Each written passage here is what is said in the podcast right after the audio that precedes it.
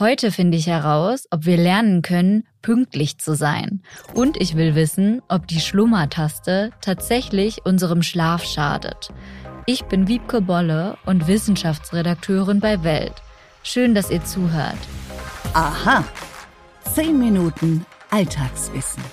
Ein Podcast von Welt. Ihr habt bestimmt auch diese eine Freundin oder diesen einen Freund, der ständig zu spät kommt. Der Film beginnt um 8 Uhr, ein Tisch ist für 6 reserviert oder ihr wollt um 5 den Sportkurs machen. Aber jedes Mal müsst ihr warten. Oder ihr gehört selbst zu denjenigen, die andere warten lassen. Dann kann Jonas Geisler helfen. Er ist Zeitberater, hat mehrere Bücher zum Thema Zeit geschrieben und verbessert das Zeitmanagement von Menschen. Hallo, Herr Geisler, schön, dass Sie sich heute die Zeit nehmen. Ganz gerne. Hallo. Woran liegt es denn, dass einige immer zu spät kommen? Das kann verschiedene Gründe haben. Pünktlichkeit ist ja eine Erfindung des Menschen, die mit der Erfindung der Uhr und der Verbreitung der Uhr einhergeht. Und es ist quasi die Orientierung an einem abstrakten Zeitmaß nämlich der Uhr, die erstmal gar nicht so viel mit mir und meinem Leben zu tun hat, weil wir sind nicht taktförmig äh, organisiert wie die Uhr, sondern rhythmisch. Und Rhythmus ist immer Wiederholung mit Abweichung. Unser Herz schlägt rhythmisch, es schlägt die ganze Zeit immer ein bisschen anders. Und wenn ich mich eher am Hier und Jetzt und der eigenen Natur und dem eigenen Erleben orientiere, dann bin ich tendenziell unpünktlich, weil das dauert halt so lange es dauert. Ja, es ist eher rhythmisch organisiert und wenn ich mich eher an der Uhrzeit orientiere und dieses Zeitkonzept internalisiert habe, dann tendiere ich wahrscheinlich eher dazu, pünktlich zu sein. Also der Unterschied zwischen Ereigniszeit, was erlebe ich gerade, und Uhrzeit. Arbeiten denn die Gehirne von zu spät kommern anders? Bin immer ein bisschen vorsichtig, alles in die Hirnforschung zu projizieren. Man könnte mit der These arbeiten, dass bei den zu spät kommern der emotionale Teil des Gehirns, eher das limbische System, läuft und funktioniert, oder was heißt funktioniert bei den anderen auch, sondern eher wirksam ist in dem Moment. Und bei den Pünktlichen eher der Neokortex, wo so die Ratio, die Vernunft, und solche Dinge beheimatet sind. Damit könnte man arbeiten. Ich bin immer ein bisschen vorsichtig, dieses extrem komplexe Organ so zu reduzieren, aber das könnte eine Erklärung sein. Dann gibt es ja Termine, zum Beispiel im Job oder bei einer Hochzeit. Da kann das zum ernsten Problem werden, wenn man ständig zu spät kommt. Wie schafft man es denn da, pünktlich zu sein? Also es ist ein bisschen die Frage, wo man jetzt anfängt zu arbeiten. Wenn man auf Werteebene arbeitet, dann könnte man fragen, wie wichtig und wertvoll ist dir eigentlich Pünktlichkeit bei diesem Termin? Oder wie wichtig ist es dir, vorher einfach das bewusste Erleben wahrzunehmen und da irgendwann zu kommen? Dann ist es so ein Abwägen. Man könnte quasi auch von der Schmerzseite kommen sagen, welcher Schmerz ist größer?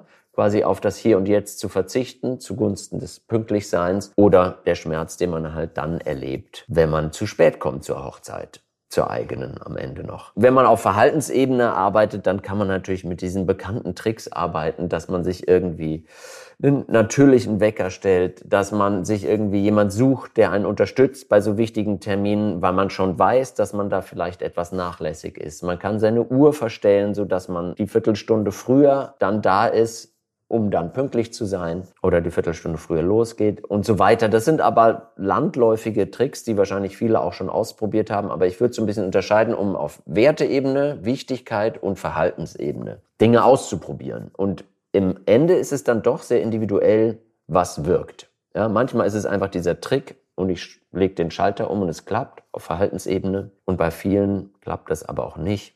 Was mir noch einfällt, es gibt natürlich immer Belohnungs- und Bestrafungsmöglichkeiten. Aber auch da gibt es viele, die sich dadurch nicht erziehen lassen. Und es liegt dann wahrscheinlich daran, dass sie sich nicht diesem Zeitkonstrukt der Pünktlichkeit unterwerfen wollen.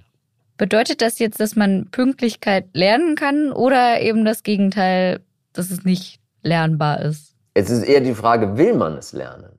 Lernen können wir bis ins hohe Alter. Unser Gehirn ist neuroplastisch, also das kann verschiedene Dinge lernen und kann auch Pünktlichkeit lernen, aber die Frage ist, will ich das eher? Und wie stark sind auch meine kulturellen Prägungen? Ja, weil vielleicht komme ich aus einem Kulturkreis, wo Pünktlichkeit gar nicht so eine hohe Wertigkeit hat und nicht so eine hohe Rolle spielt, sondern andere Dinge. Zum Beispiel im Jetzt sein, wirklich den Augenblick zu genießen. Und das ist ja auch nicht der schlechteste Ansatz, weil wir haben nur den Augenblick. Das Leben findet immer nur jetzt statt.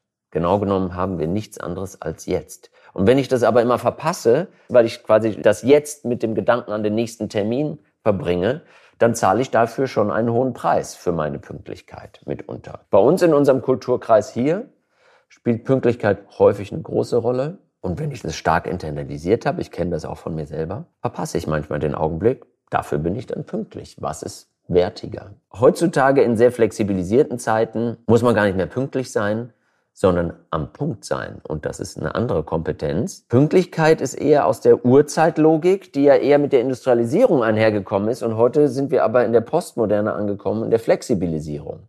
Und der Standard der Uhr ist eher zu starr. Das merken wir. Früher mussten Leute lernen, komm um acht und arbeite, egal wie es dir geht, ob du arbeitsfähig bist oder nicht. Heute sind viele Arbeitszeiten flexibilisiert und es heißt, fang an zu arbeiten, wenn du arbeitsfähig bist. Und das ist eine ganz andere Kompetenz, die ich lernen muss, wie mich selber zu standardisieren. In der Schule lernt man aber noch Standardisierung. Das war der Zeitberater Jonas Geisler. Danke, dass Sie da waren. Ganz gern. Vielen Dank. Werbung. This is a boom. so I, I put on bulletproof now. Yeah. Hallo, ich bin Paul Ronsheimer, Journalist und Kriegsreporter. Und egal ob von der Frontlinie, aus dem Präsidentenpalast oder in meinem Hotelzimmer auf ein Glas Rotwein. In meinem Podcast bekommt ihr jede Woche Einblicke auf die wichtigsten Ereignisse der Welt, hört spannende Gesprächspartner und auch, was das Reporterleben mit mir persönlich macht. Ronsheimer, der Podcast. Jeden Mittwoch eine neue Folge. Überall da, wo es Podcasts gibt.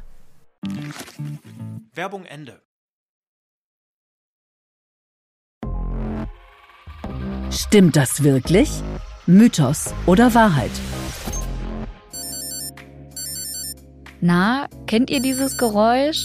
Vielleicht gehört ihr auch zu denjenigen, die morgens gerne auf die Schlummertaste ihres Smartphones drücken und weiterschlafen. Nur hat Schlummern in der Schlafforschung einen schlechten Ruf, denn es soll unsere innere Uhr durcheinander bringen. Wer schlummere, sei den Tag über angeschlagen und das wirke sich auf die kognitive Leistungsfähigkeit aus. Eine aktuelle Studie besagt nun, dass das gar nicht stimmt. Manche Menschen könnten vom langsamen Aufwachen sogar profitieren, wie eine Forschungsgruppe im Fachmagazin Journal of Sleep Research berichtet. Das Team um die Psychologin Tina Sundelin von der Universität Stockholm hat insgesamt zwei Studien durchgeführt. In der ersten wurden knapp 1700 Menschen zu ihren morgendlichen Gewohnheiten befragt und auch, ob sie die Schlummerfunktion nutzen. 69 Prozent gaben an, manchmal die Schlummertaste zu drücken. Deshalb haben sie im Schnitt 22 Minuten länger geschlafen. Besonders oft zögern demnach junge Erwachsene und Nachtmenschen das Aufstehen hinaus.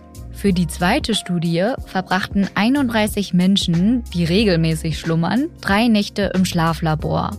Anders als erwartet führte das wiederholte Drücken der Schlummertaste nicht zum Leistungstief. Im Gegenteil. In drei von vier Tests, darunter Mathe- und Gedächtnisübungen, schnitten die Teilnehmerinnen und Teilnehmer besser ab, als wenn sie direkt mit dem ersten Klingeln aufstanden. Wenn ihr Schlummern oder auch Snoosen also gewohnt seid, dann macht es euch wahrscheinlich gar nicht so viel aus. Laut der schwedischen Schlafforscherin Tina Sundelin sprechen die Ergebnisse dafür, dass es keinen Grund gäbe, auf das Snoosen zu verzichten, wenn es euch Spaß mache. Zumindest bei Snooze-Zeiten um die 30 Minuten. Schlummern könne sogar dazu beitragen, dass ihr euch nach dem Aufstehen etwas wacher fühlt. Wenn euch unser Podcast gefällt, abonniert uns gern auf allen Plattformen, zum Beispiel bei Alexa und Amazon Music. Bei Apple Podcasts und Spotify könnt ihr uns bewerten. Für Fragen, Anregungen und Kritik erreicht ihr uns jederzeit unter wissen@welt.de.